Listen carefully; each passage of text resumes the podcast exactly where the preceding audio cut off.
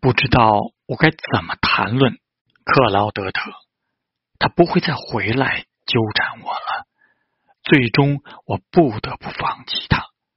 大约在他开始想我的时刻，但是我知道，上帝垂怜受诽谤和受羞辱的人。为那个女人，我什么都愿去做。要是他不曾让我深感负有义务。约旦河西岸，直布罗陀巨岩以东，我看见牢房烧起来，新世纪的幕布升起，我看见那新郎还在圣坛上哭等。